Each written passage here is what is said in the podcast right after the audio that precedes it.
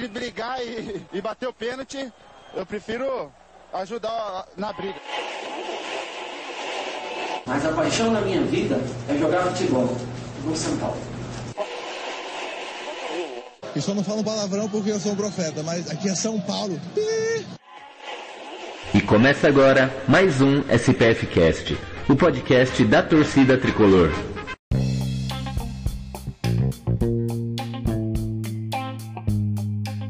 Hoje, o São Paulo, os bastidores do São Paulo, desde ontem após o jogo, ficaram bastante agitados, porque o São Paulo conseguiu apenas dois pontos nos últimos 18 disputados. É uma campanha horrível, campanha de rebaixamento. E ele, o pai dos pais, o pai do Gil, caiu. O Gil está no hospital nesse momento foi socorrer o pai dele.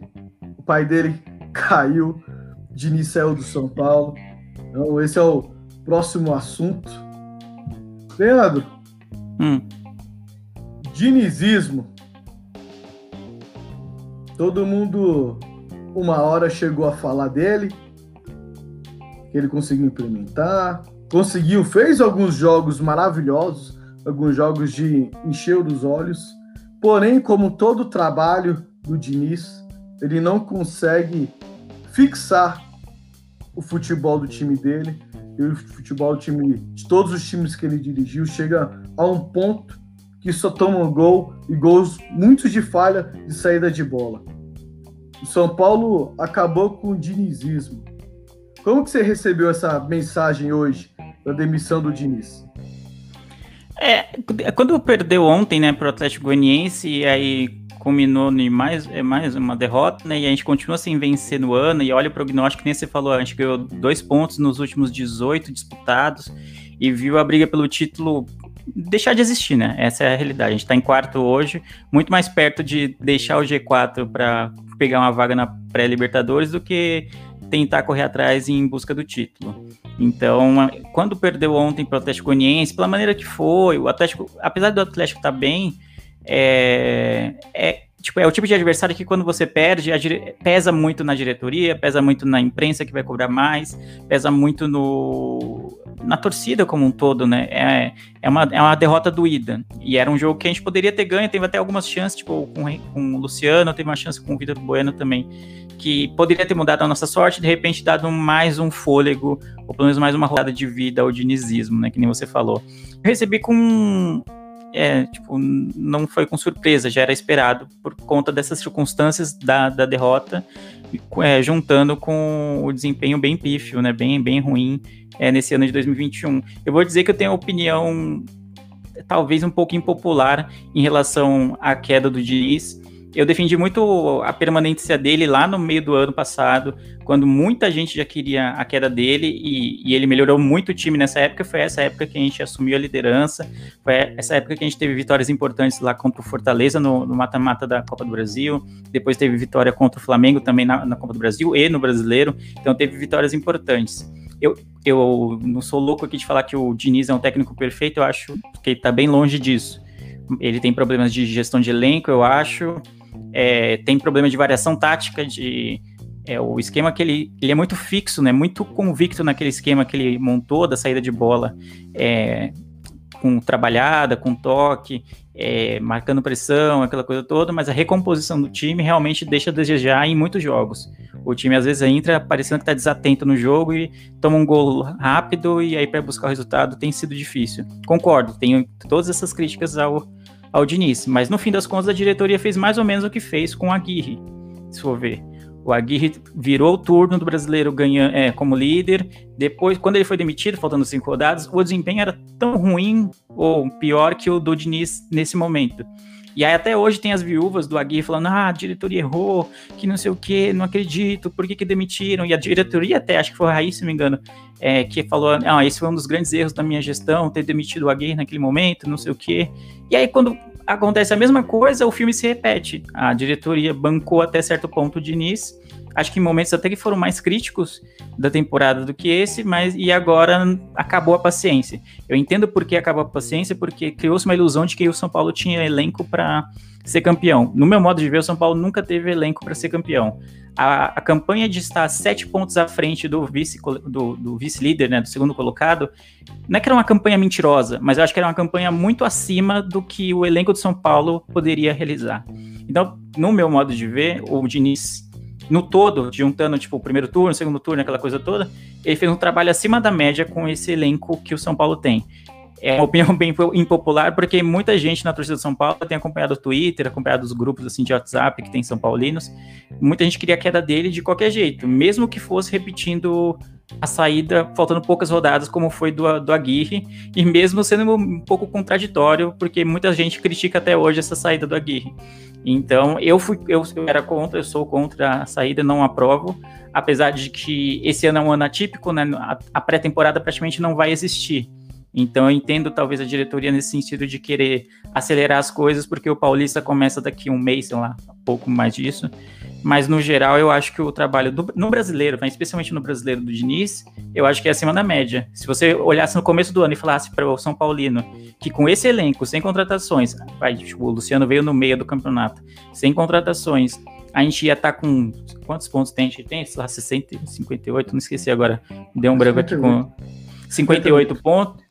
58 pontos, eu acho que o São Paulo ia ficar, pô, 58 pontos nessa altura do campeonato dá para brigar pelo título. Eu acho que ele ficaria contente. Se a gente inverter os turnos, de repente, tipo, o, os resultados que a gente tá tendo aqui no, no segundo turno, tipo, fossem o do primeiro, e os resultados do primeiro fossem do segundo, algo assim, a galera ia achar o trabalho do Diniz ótimo, entendeu? Porque o que fica muito é os, são os últimos resultados. Então, se você vem de cinco vitórias seguidas, é, isso é, vale mais, mesmo que você tenha, no fim das contas, o mesmo número de pontos que o São Paulo tem hoje, entendeu? Na cabeça do torcedor, da imprensa, o que vale é o momento é, mais próximo. Então, eu não demitiria o Diniz, apesar de entender os motivos da diretoria, provavelmente para achar que ele não tinha mais clima no clube, para achar que ele tinha perdido o grupo, aquelas desculpas que são, ou justificativas, melhor dizendo, que são sempre ventiladas quando um técnico cai é, de um time grande. É, e como você falou, todo mundo achou um erro a saída do Aguirre com cinco rodadas, é, e se repetiu exatamente com cinco rodadas, né? Então. Ai, é, só, tem coisa que só São, tem coisa que só acontece com o Botafogo, mas tem coisa também que só acontece com o São Paulo, né? Então, é, né, é uma coisa de se, não tem o que, o que dizer, né? É, hoje na, na coletiva do Casares, ele, ele mencionou isso, falou que não era o plano inicial dele de trocar o técnico agora, mas sentiu, teve uma cobrança após aquela derrota vexatória para o Internacional, que ele esperava uma reação do elenco que essa, essa reação não veio. Então, por isso, eles optaram por, pela saída do técnico. É, eu acho que você, não é só colocar a culpa do técnico, né? Acho que hum. jogadores deveriam ser cobrados também muito, né? E muito. Porque, independente do que aconteceu internamente, se você tem sete pontos de vantagem para o segundo colocado, você não pode fazer corpo mole para derrubar o técnico. Isso não existe. Você está prestes a colocar o seu nome na história de um clube por birrinha ou por ego. Você, ah, vou fazer corpo mole para derrubar o técnico.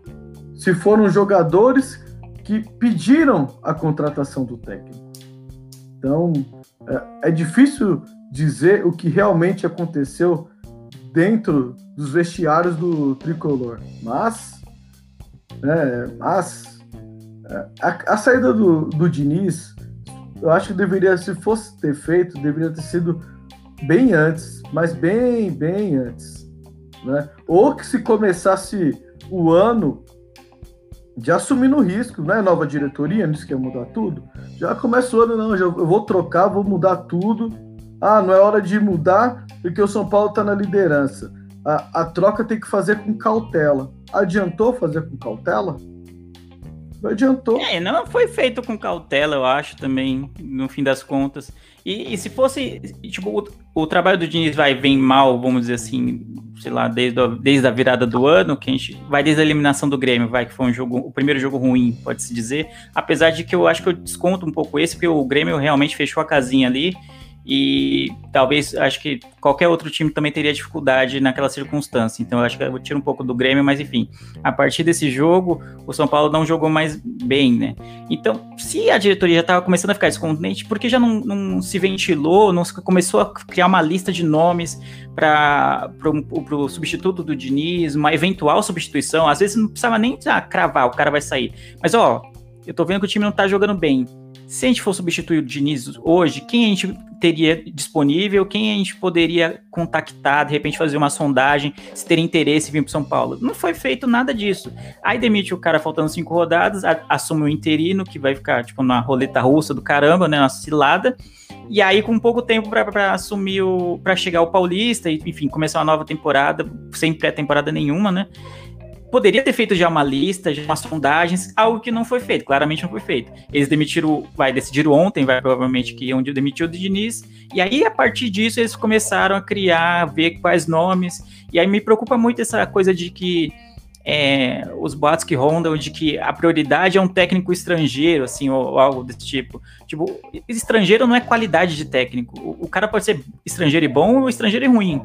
O, o que o, um clube como São Paulo tem que falar, eu quero um técnico retranqueiro, porque eu preciso fechar a casinha e ganhar esses últimos jogos para ou os últimos jogos ou, ou ganhar a, o Paulista desse jeito, fechando a casinha e fazendo jogando por uma bola. Então eu quero um, um, técnico ousado, ofensivo, que marca a saída de bola, joga com a transição rápida. Sabe? Isso é característica de técnico. Agora estrangeiro, para mim não é, é característica de técnico. Que, que, que tipo de, de, planejamento é esse? Entende? E a, eu vejo muito da torcida também pedindo, ah, tem que vir um estrangeiro. Tipo, o cara não cita nem nomes. Fala, tem que vir um uhum. estrangeiro. Eu, cara, que, que, que, merda é essa? Que tipo de argumento é esse? Não faz o menor sentido. Aí você olha pro Inter com o Abel, que foi criticado pela própria torcida do Inter quando chegou, e hoje tem tudo, sei lá, né? Jogando a zica, né? Não sei, né? Não sei o que, que, seria pior, já que o São Paulo vai ganhar, né? Quem é o título, não sei o que é pior, o Inter ou o Grêmio, ou Flamengo ou o Galo ganhar, enfim, né? Deixa eles que se, eles briguem aí, porque provavelmente já tá fora. Mas enfim, o Abel foi muito criticado por ser um técnico teoricamente ultrapassado e, e conseguiu melhorar o Inter. Ele penou no começo, né? Foi eliminado da, da Copa do Brasil, se não me engano, foi eliminado da Libertadores e na sequência o, brasileiro ele começou a ir bem. Então, tipo, que tipo de critério é esse, sabe? É muito loteria, eu acho, no Brasil. Falta muito planejamento. Você não tem, ó, eu queria que o São Paulo jogasse assim, com transição rápida, com a defesa sólida, sei lá, bola aérea. Isso para mim é, é um estilo de jogo. Você criar características e procurar qual técnico atende a essas características. Mas o que eu tô vendo, não. O que eu tô vendo é que o cara, a moda é contratar português, é contratar, é, é contratar técnico estrangeiro. Vamos atrás do estrangeiro, independentemente do trabalho que ele tenha feito antes independentemente do, do, do, do, estilo de jogo, se o estilo de jogo dele vai casar com o elenco que a gente tem, sabe? Isso para mim é, é, lamentável. Então você começa uma nova diretoria, uma nova gestão com pensamentos tão anti, antiquados e ultrapassados no meu modo de ver, a tendência é que a gente continue mais um ano, tipo, nadando, nadando, nadando e sem chegar a lugar nenhum, sabe? Passando mais da metade do ano tentando encontrar o time ideal para ver se dá certo, sabe? No, no, no fim do, tentando encontrar uma luz no fim do túnel. Eu acho bem preocupante. Mais do que a saída do Diniz, que era um, uma pedra meio cantada, é meio que a falta de horizonte. O São Paulo não tem dinheiro para nada. Quem acompanha um pouco das finanças do clube sabe que a gente não está nem pagando o Dani Alves direito, então as finanças não são um problema. Então a gente tem que se livrar de algumas peças caras do, do elenco, talvez até o Dani Alves, se possível, porque é um salário muito alto. Então tem que diminuir a folha salarial, então trazer um técnico estrangeiro sei lá, europeu, por exemplo, eu acho que é fora de cogitação, que provavelmente o, o salário vai ser muito alto. Então, até que ponto vale fazer uma loucura com um técnico desse sem ter um elenco também? O cara vai chegar aqui, de repente, um, se contrata o Guardiola e, e põe ele com o Reinaldo, é, Bruno Alves e Arboleda e, sei lá, e, e o elenco que tem, sabe? Igor Gomes, Sara e afins, sabe? E aí? Eu acho que não vai adiantar nada, acho que ele não vai fazer milagre. Então, vale até que ponto vale a pena você investir num técnico muito caro, que vai defazer mais ainda a sua folha salarial, sendo que o seu elenco não, não tá, tá muito aquém disso, entendeu? No meu modo de ver, era mais fácil ter uma solução, não com interino, mas uma solução brasileira mesmo, tentar encontrar um, alguém que se encaixasse com o elenco que a gente tem, tentar enxugar a folha salarial e apostar muito na base, fazer algo como que o Santos fez, também por necessidade financeira nesse ano de 2020 e até 2021, que chegou até a final da, da, da Libertadores da América. O Santos não tem dinheiro para nada, então ele aposta na base muito mais por necessidade do que, do que por uma característica do clube. Então acho que o São Paulo poderia ir um pouco nessa linha de apostar na base, ter, sei lá, uma, duas, três peças, uma peça em cada posição, sei lá, uma na defesa, uma na, no meio campo e um no ataque que seja mais experiente, que consiga dar uma cadência, consiga dar essa, esse tom de liderança para o elenco, mas apostar na base para enxugar as dívidas e tentar criar um elenco mais enxuto e, e barato, de preferência, para tentar disputar a próxima temporada. Bom, e o que, o que você mencionou agora que o planejamento foi errado da troca do técnico, eu concordo com você, porque uh, agora o São Paulo vai ter que correr contra o tempo para achar um técnico que consiga linkar a base e o profissional e o estilo de jogo que agrade tanto a torcida quanto os diretores. Então, eu acho que é muito pouco tempo para você tomar essa decisão. Eu acho que desde quando assumiu em janeiro, já deveria estar tá sendo feito isso, sendo estudado isso. Opções, nomes, variações. Como que a minha base joga? Porque minha base é multicampeã. Foi campeã do Copa do Brasil Sub-17 esse fim de semana. Como que, a, como que minha base sempre é campeã e quando eu subo eu não consigo trazer nada para usar no meu profissional? Por que, que minha base está jogando bem e meu profissional não está? São, são lugares diferentes? São. Jogar na base é totalmente jogar no profissional? É totalmente diferente. Mas você consegue colocar um padrão. O Barcelona do Messi foi assim. A base, que na época era chave, Iniesta, era tudo base, eles, eles tinham uma forma de jogar e quando subiram para o profissional, trouxe essa forma de jogar com eles. Por isso que eles se conheciam muito bem em campo. Porque, imagina, eles desde 10 anos de idade, jogando da mesma forma até no profissional, isso ajuda, facilita essa transação de base para profissional. Agora, na base você joga de um jeito, chega no profissional é outro totalmente diferente. Até você se adaptar, você vai oscilar. E é o que acontece com os jogadores de São Paulo. Oscilam, oscilam muito. A gente já viu grandes partidas de Sara, de Igor Gomes, de Brenner, de Diego Costa. Ótimas partidas e também vimos partidas desastrosas desses jogadores. São ruins? Não são ruins. É transição, adaptação. Então, é, essa escolha do novo técnico vai ter um peso muito grande para o São Paulo. E se não for pensada com cautela, São Paulo vai dar mais um tiro no pé. Porque o interino vai ficar lá, ele sempre ele faz um ótimo trabalho na base. Só que ele não pode ser considerado um Jardine, que ele assume, faz cinco ótimos jogos, ah, vamos manter o interino. Não é, o cara ainda não, o cara não tá preparado. Ganhar a base é uma coisa, profissional é outra. O Jardine foi exemplo disso. O Jardine é um ótimo técnico, ótimo técnico. Só que queimou etapas. Assim como o Rogério queimou etapas quando começou aqui no São Paulo. Então, eu confio muito no Murici Ramalho. Não só pelo que ele já fez pelo São Paulo, mas pelo que ele diz quando ele era comentarista, como ele era técnico. Quem conhece a carreira dele sabe que ele sempre teve uma filosofia de trabalho. Então, eu acredito que ele vai vai ajudar muito nessa nova escolha e, e eu, eu não acredito que vai vir um técnico estrangeiro. Eu acho que ele vai ser um técnico brasileiro. Tenho quase certeza que vai ser um técnico brasileiro. Nossa. Eu, eu, eu, também acho que vai ser, acho que mais por falta de recursos também para bancar um estrangeiro do que talvez por, por, por, convicção, talvez. Eu espero que o Murici realmente faça esse trampo lá. Eu, na verdade, eu tô com dó do Murici, eu não sei o que, que ele foi fazer no São Paulo Paulo. Ele poderia ter muito bem ficado de boas no Sport TV, cuidado da saúde dele, do coração dele lá, ficado só comentando ali de boinhas. Mas já que ele quis, é, é uma prova de amor, né? O Murici não tem jeito, ele, ele ama o São Paulo e mesmo sendo uma fase muito sofrida é, do clube, né, uma fase já bem duradoura do, do, de sofrimento, ele quis voltar. Então eu, eu louvo tipo, pela iniciativa dele. Porque dá para ver que ele se sentia incomodado enquanto ele comentava os jogos do São Paulo e via as coisas que estavam acontecendo que não estavam funcionando. Talvez eu acho também que vai ser algum, vai acabar sendo brasileiro mais por falta de recursos do que por qualquer convicção, eu acho.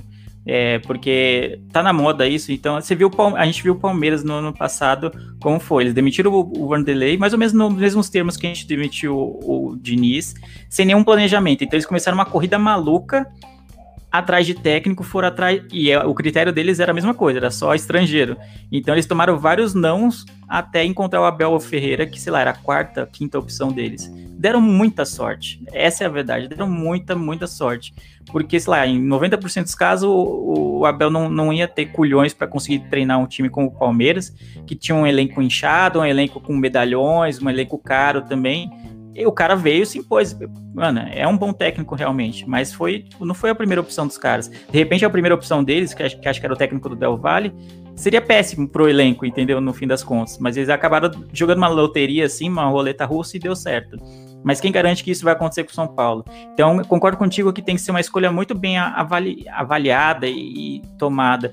O problema é que a gente não tem tempo. O Paulista começa daqui a pouco e aí vai manter o interino até quando? Até quanto tempo de, de paciência a diretoria vai ter para o técnico que ela escolher que vai ser o técnico do São Paulo. Eu vi aí nesse, nessa metade do dia, aí, desde que o, os boatos começaram de que o Diniz seria demitido, eu já vi, sei lá, uns 5, 6 nomes só de brasileiro, fora os estrangeiros, sendo cogitados no São Paulo. Então, virou uma corrida maluca de novo. E aí esse técnico vai ter pouquíssimo tempo para de pré-temporada, porque uma temporada vai ser emendada na outra. Então é bem arriscado. Então eu, o que eu espero, eu sempre falo aqui, que para mim técnico tem que ser um técnico para a temporada. Então que a, a, diretoria escolha um técnico que vai entrar, sei lá, em janeiro, já estamos em fevereiro, né? Vai entrar em fevereiro e vai ficar até dezembro do, de 2021. Esse, independente de quem seja, é o que eu quero, é o que eu espero de um, de um, time, um time grande como o São Paulo pensar num técnico para a temporada e não deixar que, sei lá, às vezes resultados ruins no início do trabalho é, já minem a confiança, tirem o respaldo do técnico. Então, e falar em técnico, o São Paulo tem que definir o estilo de jogo dele. Como vai jogar? Isso é imprescindível para escolher um novo técnico. Não adianta simplesmente, ah, vou contratar fulano de tal, joga lá, aí passa três meses, contrata um outro totalmente diferente e joga lá. São, a diretoria tem que pegar tudo que foi feito na gestão anterior, todos os erros que foram cometidos, e não cometerem o mesmo. Já cometeram o primeiro, demitindo o técnico faltando cinco rodadas. Porque você está colocando interino, você está usando a sorte. Que diferença você tem de manter o técnico para usar a sorte se falta só apenas cinco jogos? Eu achei muito errada a demissão do Aguirre, acho errado a demissão do Diniz, não porque eu defendo o Diniz, porque o time não estava rendendo nada, exatamente nada, estava péssimo. Mas você trocar um técnico faltando cinco rodadas, colocar um interino que estava mexendo só com a base ontem, para chegar lá e vai tentar tirar dois, colocar dois para ver se acontece algum milagre, eu não vejo. Eu vejo assim, trocar seis por meia dúzia. Não é, não é aquela troca que assim, ó, esse técnico tá indo embora agora, está chegando fulano para amanhã. Não é assim. Então, para mim, o São Paulo fez seis por meia dúzia. Sei que o trabalho do Diniz estava péssimo, mas faltando cinco rodadas, já começou cometendo o mesmo erro. Então, isso é errado. Eu tenho uma lista aqui hum. de da década de 2010 dos técnicos que passaram pelo São Paulo. Nossa, vai ter mencionar... tempo, dona. Vai, vai ter tempo, porque são muitos. Então, eu vou mencionar eles aqui. Aí você me fala, Leandro, se você sente hum. saudade de algum deles. Vamos lá. Tá. Começar pelo Carpegiani. Nossa, nem de graça, mano. Leão. Leão também não. Acho que ele nem treina mais, né? Acho que ele parou até de treinar, não lembro agora. É, ele tinha virado comentarista aí. É, então, deu, deu uma segurada aí. Ney Franco. Cara, Ney Franco. Não, mano. Ah, é a verdade é que quase nenhum desses aí me dá um saudade. São sempre times mal treinados. Mas olha só, eu vou falando, imagina hum. o estilo de jogo de cada um. Certo. Próximo, certo. Autuori. Ah, o Tuori é um técnico vencedor no próprio São Paulo, né? Eu, ele tem vem, vem vindo de maus trabalhos, mas também tem pegando time ruins, né? Tipo, ele tá no Botafogo, se me engano. Não, não, não era o, talvez no meu top lista, assim, mas talvez valesse, vai. Vai, dessa lista aí, então, valesse um, um, voto de confiança, talvez. É, ele é um cara que poderia organizar essa parte do departamento de futebol. Por exemplo. Sim, sim. Ele é muito íntegro, assim, eu gosto muito dele, tipo, pessoalmente, assim, ele é bem, bem esclarecido em relação ao futebol. Não é um mau treinador, mas acho que só se, só se de repente alguns fatores tipo se convergissem para que uhum. rolasse mesmo. O que eu penso, imagina ele Murici coordenando ali, eu acho é... que poderia surgir muitas ideias boas. Ah, o é, próximo é o. Murici, o Murici a gente já pula, que não tem muito o que falar, por isso é Murici. É, não... E ele não pode Aí... assumir, né? Tem uma cláusula no contrato lá que ele não pode que assumir bom, o São Paulo. bom, senão ele acabar com a, com a, saúde dele, cara. Porque se a gente que sim, sim, é sim. mais jovem já fica louco, estressado com o São Paulo, imagina ele.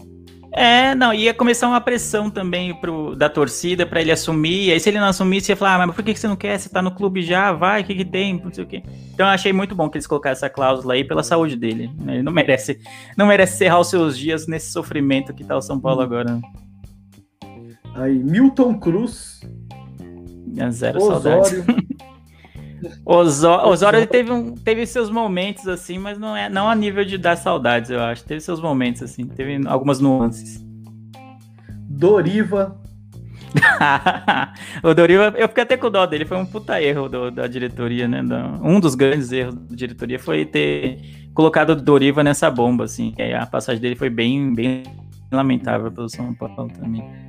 Bausa. Olha o retranqueiro aí, ó. Ba Bausa era um é retranqueiro, né? Então, assim, o estilo retranqueiro, assim. Não digo que eu tenha saudade. Acho que ele foi em 2016, que era. É, ele foi técnico de São Paulo, se me engano.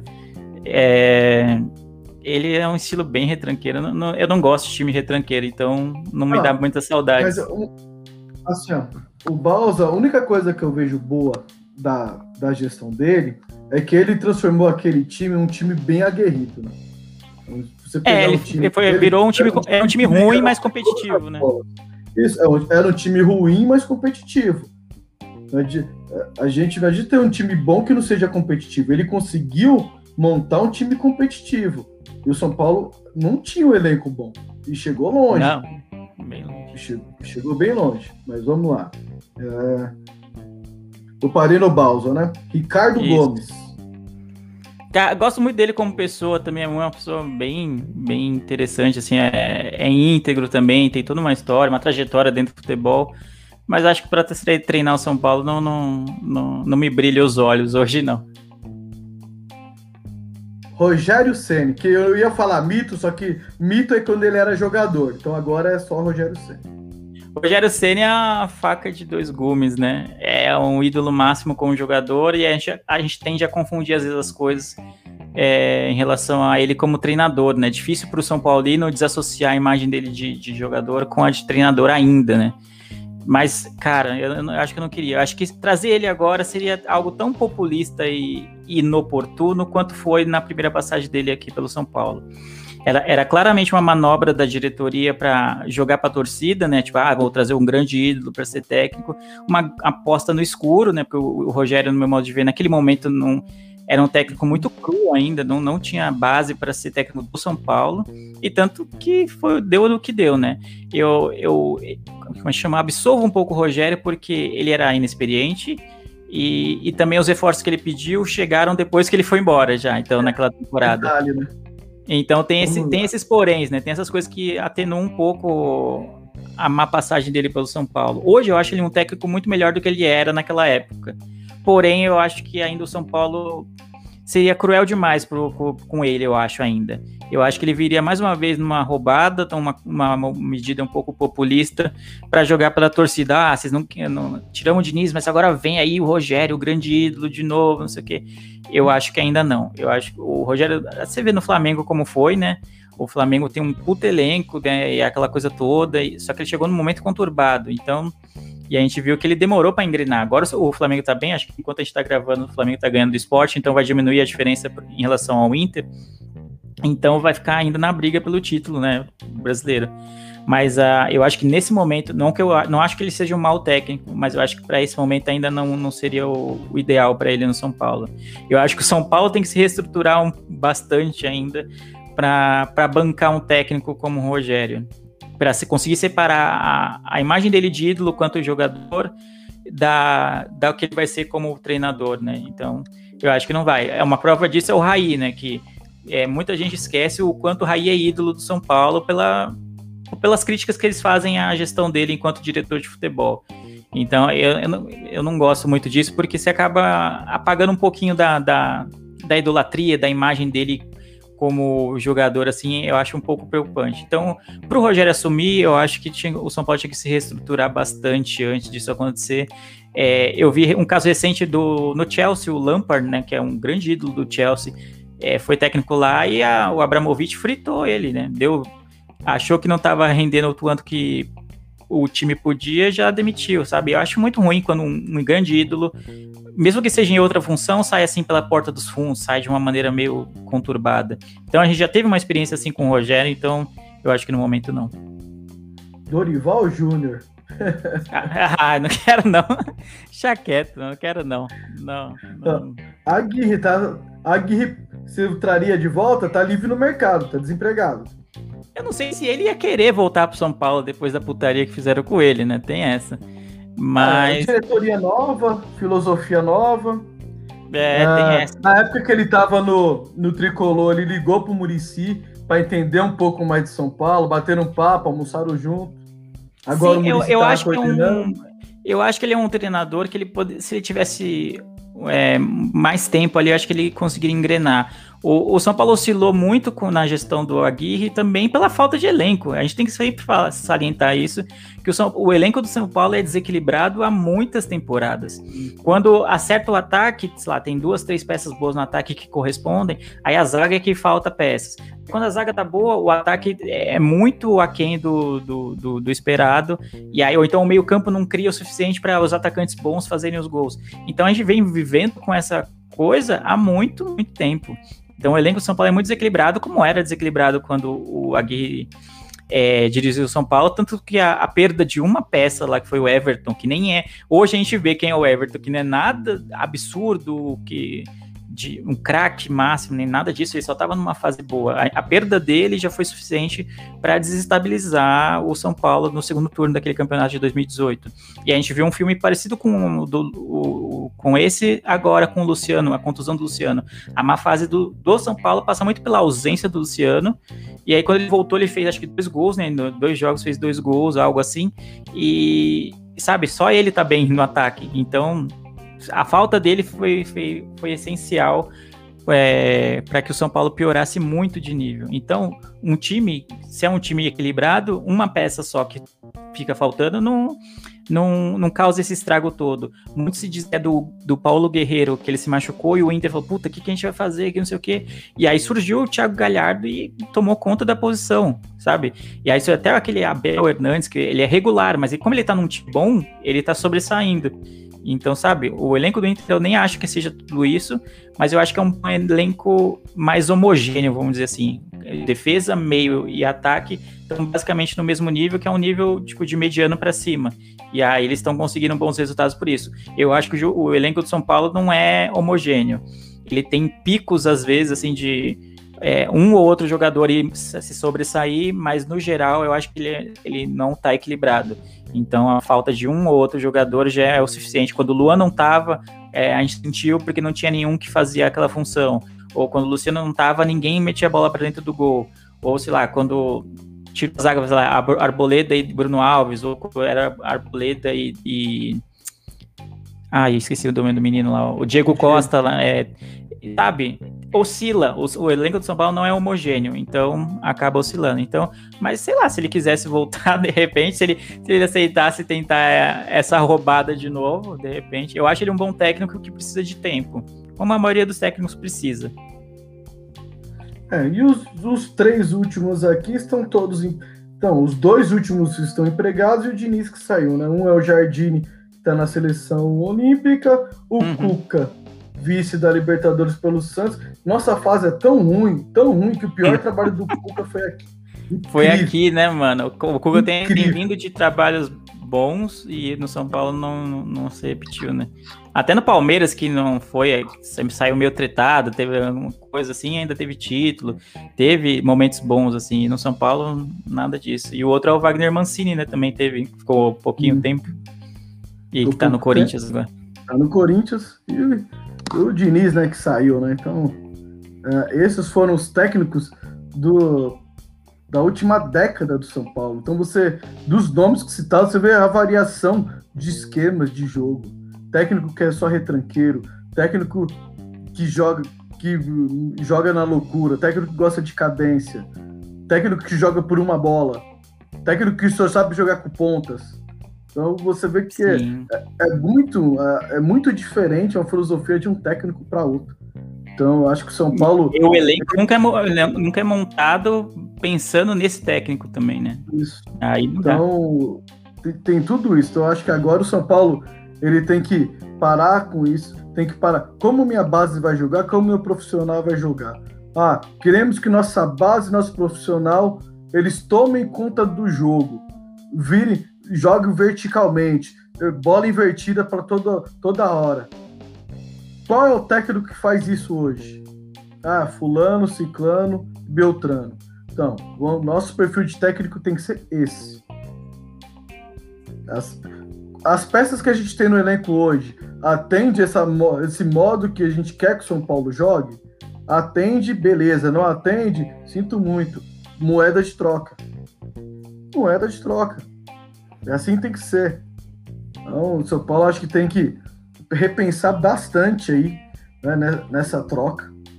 É, escolher a forma que quer que o, o elenco ou a instituição São Paulo jogue melhor. Então, escolha essa forma de jogar, escolha elencos, jogadores que estão dispostos a jogarem da maneira que o São Paulo mande. E contrate um técnico que vai lá e mantenha, tenha seus princípios, mas também que saiba ouvir outros princípios. Porque somos seres humanos, não temos 100% de razão. Às vezes, saber ouvir é bom. O Diniz teve esse defeito. Ele tinha filosofia de trabalho, a forma de jogar, mas ele não soube ouvir.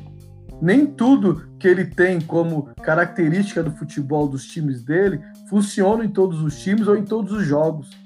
Ele não teve o feeling nem a capacidade de absorver isso e saber escolher a forma de jogar dependendo do adversário.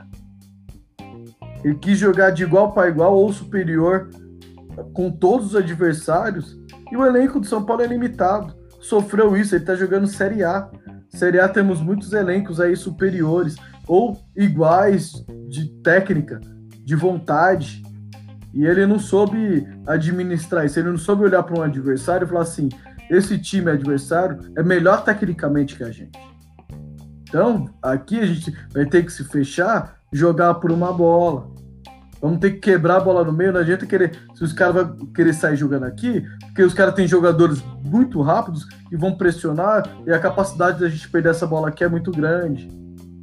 Ah, ou pegar jogadores. O meu campo do, do, desse time aqui é o meu campo baixo. Então vamos estourar a bola, brigar pela primeira e a segunda.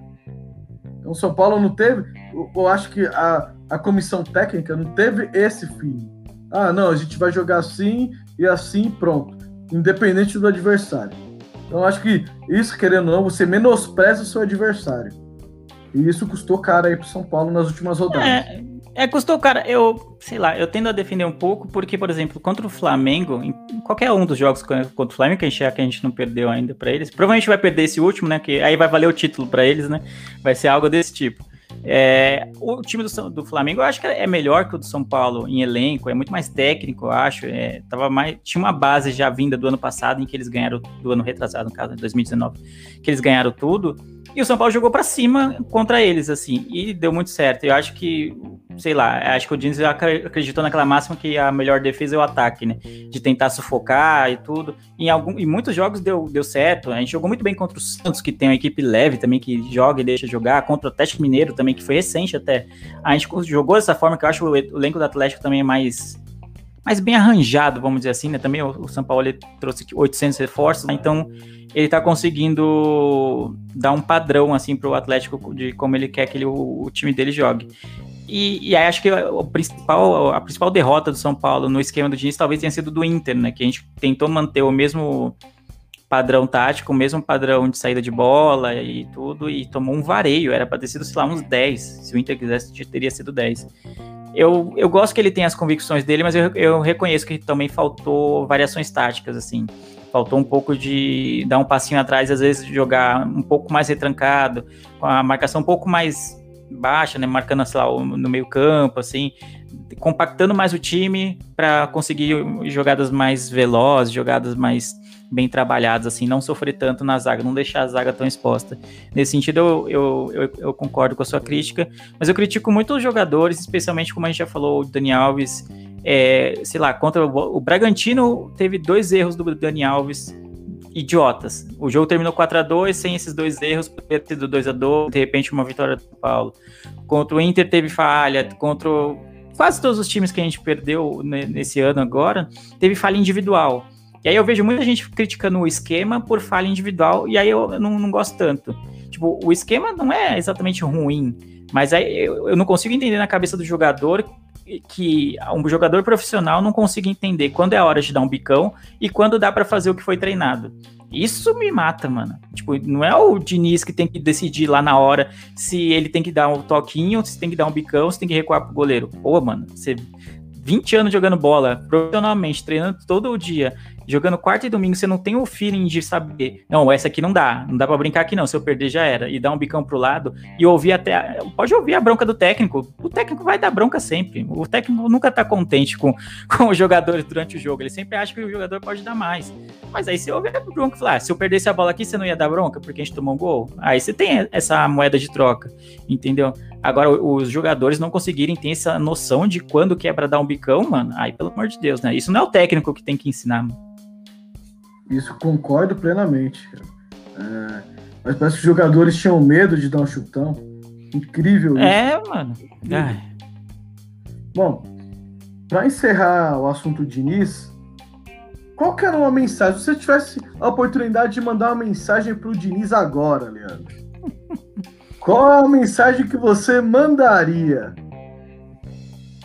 Ah, eu acho que é, como um grande defensor assim do, do, da permanência dos técnicos, eu acho que eu mandaria tipo que, um obrigado pelo trabalho, pela, pelo esforço, pela dedicação. Você viu quem acompanhou os jogos do São Paulo durante a temporada sabe que não faltou grito, não faltou empenho, não faltou, sabe, cobrança do, do, do Diniz, talvez até cobrança exacerbada assim, né? é, em relação aos jogadores. Então, o que eu mandaria é um obrigado pelos serviços prestados, não guardo nenhuma mágoa, nenhum rancor, nenhum ódio, como muita boa parte da torcida de São Paulo tem ódio do Diniz, não quer ver ele pintado de ouro, assim, eu acho que não é para tanto. Quando a gente olha o elenco do São Paulo e olha o tanto de pontos que a gente tem, eu acho que tá bem acima do que eu achei que seria no começo do campeonato. Se vocês pegarem um SPF Cash lá da, de previsões para a temporada ou pro, no início do Campeonato Brasileiro, eu falei que o, o time do São Paulo era no máximo, no máximo, para brigar por Libertadores. E é mais ou menos isso que a gente vai fazer. É, é óbvio que a ilusão de ter sido líder por um bom tempo causa um sentimento de que poderia ter sido mais, de que a temporada não foi é tudo isso. E eu sei que como torcedor São Paulino que recebeu até o apelido de soberano devido às grandes épocas de vitórias, três brasileiros seguidos, se contentar com uma vaga na Libertadores parece muito pequena para um torcedor de um time tão grande. E eu concordo com isso. São Paulo não tem que se acostumar com isso. Mas eu sou muito realista no sentido de analisar o elenco e as possibilidades que a gente tinha. Não, é porque a gente tem seis brasileiros que os seis brasileiros vão entrar em campo e a gente vai ser campeão só com isso aí. Se a gente for nessa, a gente vai ficar mais 20 anos sem título, entendeu? É só olhar o. o você tem que olhar os outros times, você tem que olhar que o Brasileirão é um campeonato muito equilibrado, que a gente estava no ano atípico, então não tem como. Mesmo elencos muito bem preparados ou mais bem arrumados desde o início do ano tiveram sofreram é, baixas, tipo, o Flamengo demorou para engrenar, o Galo demorou para engrenar. O próprio Inter, quando o Abel veio e começou a perder, os caras já queriam matar ele, entendeu? Já falou, a briga pelo título acabou. Imagina se os jogadores desistem nesse momento, se a torcida desiste, entende? E ainda tinha tempo, sabe? Foi uma arrancada absurda, sei lá, acho que é nove vitórias, é o recorde do Brasileirão, foi, não era esperado. Mas imagina se você não bota fé no seu, seu técnico, sabe? Todos os times oscilaram, o Palmeiras oscilou, o Santos oscilou, o Corinthians nem, nem precisa dizer que ainda tá mais lá, lá no meio da tabela. Então, é, você achar que porque você é o soberano ou foi soberano em algum momento, isso vai entrar em campo, eu acho, eu não gosto muito da, da tese de que camisa pesa, porque no fim das contas, acho que para o São Paulo tem pesado muito mais contra do que a favor.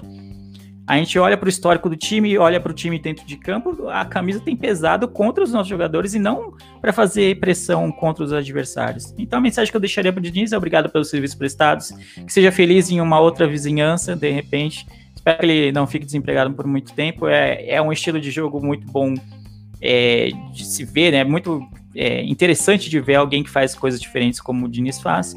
É, eu achei que ele foi mais melhor do que eu achei que seria no São Paulo quando ele foi contratado. Eu achei que ah, ele é um técnico bom, mas eu acho que por um momento do São Paulo não é o ideal. Essa era a minha opinião.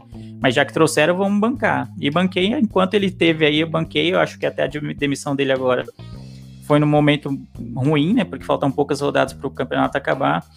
E vamos ver como é que o time vai reagir. Mas obrigado pelos serviços prestados e não digo até a próxima, que provavelmente ele não, nunca mais será técnico do São Paulo, mas até um outro dia quando a gente se enfrentar de novo, né? Ele com o novo time e a gente com o São Paulo. É, o problema da, da torcida com o Diniz é que ele acumulou muitos vexames, né, cara? Uh, sei que ele fez uma campanha uh, fora da curva, se você, a gente for pegar começo do campeonato com o elenco que temos. Uh, ele fez, deixou o time na liderança só que os vexames que ele, que ele acumulou foram maiores que as partidas ou os méritos dele, né? Ô, ô, Beto, desculpa te cortar, eu sei que eu já falei pra caramba, mas vexame por vexame, a gente tá há quantos anos passando vexame? Todos os técnicos que passaram Sim. por aqui nos últimos anos, a gente perdeu para quem? É, Defensa e Justiça, é, como é que chama? Colom, todo técnico, tipo, a gente tá sem, sem título desde 2012, então automaticamente quer dizer o quê? Que a gente foi eliminado em todos os campeonatos que a gente disputou. Então, todos foram vexame também. Eu acho que desde o início teve um pouco de má vontade com o Diniz, e tudo que ele fazia de ruim era muito pior do que se outro fizesse. De repente, se o Rogério tivesse a mesma campanha que o Diniz, por exemplo, ia ser ia ter crítica, ia ter tudo isso, mas eu acho que não falar, nossa, o maior vexame da nossa história. Eu não acho. Eu acho que tinha um pouquinho de má vontade nesse sentido. E aí, a, quando o time estava bem, o pessoal esquecia isso, mas aí na primeira derrota, parecia que ele, ah, esse aí, tá vendo? Esse aí que vocês defendem, o cara não é técnico. E tal. Eu acho que teve uma cobrança a cobrança em cima dele era mais exagerada do que sobre outros técnicos que já passaram. Assim, ó, é, eu entendo essa sua fala, mas São Paulo poderia perder jogos, poderia perder, poderia, como perdeu diversos desses anos todos. Mas igual foi, por exemplo, contra o Mirassol.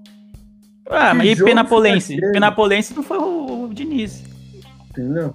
Mas o Diniz, ah, ele teve diversas oportunidades para recuperar o time e não conseguiu. Essa é a diferença dos outros.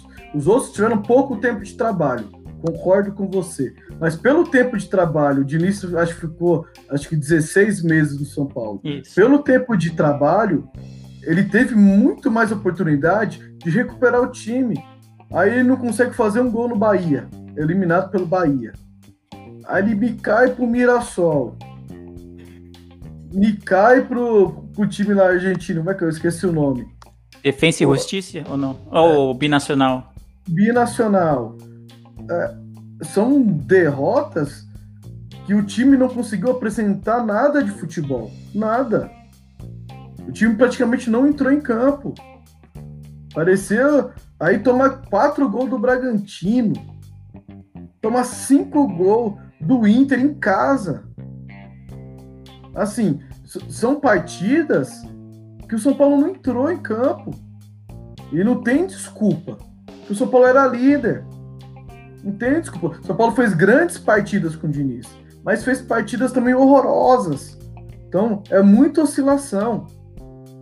Então, eu, eu falo que ele defende, ele colecionou mais vexames do que conquistas, porque ele teve oportunidades e oportunidades para recuperar esse time, para recuperar espírito, para recuperar garra, recuperar vontade, de transformar um time competitivo. E para mim não é desculpa falar, ah, perdemos a, classificação da Copa do Brasil pro Grêmio, porque perdemos uh, esse jogo, o Grêmio se fechou todo, mas o primeiro jogo perdeu 500 mil gols. E aí, porque perdeu a classificação, porque o Grêmio jogou com o regulamento embaixo do braço, não é motivo para o time despencar como despencou. Para mim, ele não teve postura emocional para cuidar dos jogadores. Eu acho que o Diniz foi o primeiro cara que desanimou quando perdeu para o Grêmio. Ele sentiu o baque. E ele passou esse baque para os jogadores. Então, e você acha que como... se. E você acha que se a gente tivesse na Copa do Brasil ainda, porque as finais não foram, então se tivesse passado pelo Grêmio, ia ter esse hiato aí gigante, né, até as finais da Copa do Brasil. Sim. Será que a, a, acho que a diretoria ia acabar mantendo ele só por, por esse, essa possibilidade de título, né? E, às vezes a gente não sabe, é difícil dizer. Às vezes, mesmo estando lá na final Copa do Brasil, poderia estar jogando muito, igual estava, ou poderia estar tá nessa, dessa, igual tá agora. Time despencando ladeira abaixo, cara. Avalanche sem freio. Então, é difícil dizer. É, Diniz, para mim, ele colecionou muitos vexames. Muitos vexames. Eu não admitiria porque faltam cinco rodadas. Mas para mim, ele teve muita oportunidade. Isso ele não pode reclamar. Se pega o histórico de São Paulo dos últimos 10, todos os técnicos que eu falei, ele teve muitas oportunidades para recuperar o time. Campeonato só ganha um, isso todo mundo sabe. Uma coisa é você perder lutando, brigando, querendo ganhar o jogo, querendo competir. Outra coisa é você perder baixando a cabeça, não entrando em campo. E todas as derrotas do Diniz, nos mata-matas, todas as chances que a gente teve de ser campeão ou de chegar numa final foi de assim, de cabeça baixa. Alguma delas que o São Paulo foi eliminado, teve a oportunidade de disputar o título, foi uma perca brigando, lutando dentro de campo? ah, foi. Lanús, Lanús foi. Lanús eu achei que foi. Ah. Foi buscar, é, fez um resultado ruim na ida, buscou na volta e aí Sim conseguiu tomar um gol inexplicável na saída de bola ali. Eu achei que foi brigado, assim. Não, mas esse pro Lanús, a gente pode colocar na conta dos jogadores, que não existe se tomar um gol na saída de bola. É, não, não é esquema feio, tático isso, né? Não existe. Tanto que quando o povo fala de vexame, ninguém fala desse jogo. Uhum. Ninguém fala desse jogo. Todo mundo fala dos outros jogos que foram horríveis foram todos de cabeça baixa. Então, se eu fosse deixar um recado pro Diniz, é refletir na sua filosofia de jogo. É legal a filosofia de jogo, porém, depende do elenco, depende de adversário, depende. Tem muitas variáveis para você aplicar esse, essa tática de jogo em todos os jogos. Tem muitas variáveis. E o nível do futebol brasileiro é muito fraco. Não é bom não temos jogadores bons. Se ele pegar esse esquema de jogo dele e pegar num time mediano na Europa, uma Premier League, vai funcionar. Porque lá os jogadores gostam de jogar o jogo. Aqui não, aqui é Brasil. Brasil tem muito, tem muito jogador que é cai-cai, que gosta de fazer uma ceninha, que, que quer, quer enganar o juiz. O, o cara mal encosta, o cara já vai puxando, tentando arrumar uma falta tem jogador, muitos jogadores é baladeiro. Acaba o jogo, eu acho que o cara sente o jogo, sente nada. Vai pra balada, tomar uma, fica até tipo, fica a madrugada toda, aí mal dorme, vai treinar no outro dia, todo com ressaca, e chega no jogo todo quebrado, os caras não se cuidam. Aqui no Brasil os caras não se cuidam. A gente cansou de ver vários jogadores bons. Olha o Arboleda quando chegou. Tava comendo a bola. Foi pra night aí, ó, acabou o cara gente tem vários exemplos. Olha o Casares, que tá no Corinthians. Quando chegou, comia a bola. Aí começou a ir pra night acabou o futebol. Aí veio pro Corinthians agora, começou a jogar bola, já machucou. Daqui a pouco ele vai pra Night. Tá machucado? Vai começar a ir pra Night e já era o homem. É, é, assim, futebol brasileiro é assim. Então tem, muito, tem muitas variantes. Eu acho que o Diniz ele tem que ter um pouquinho mais de feeling, que saber ouvir também. Às vezes ele é muito arrogante em muitas cenas. Muito arrogante. Eu acho que não é, não é isso. Ele não tem um rei na barriga. Então, eu acho que para encerrar, o assunto do Diniz é esse, né?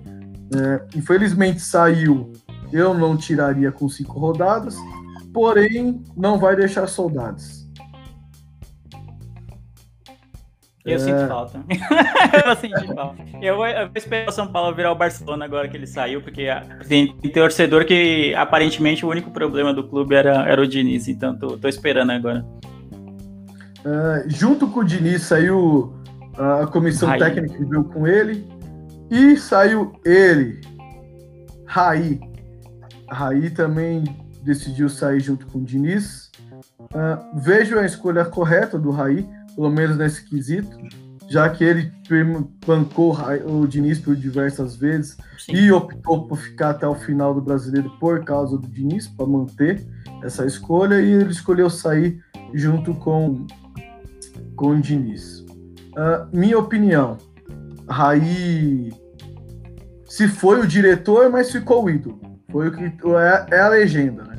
É, o ídolo Raí, a gente nunca vai esquecer. São Paulo é o São Paulo por causa do Raí, é um dos grandes nomes aí da história, se não o maior para várias pessoas, e com razão, pelo tudo que ele representou e tudo que ele fez.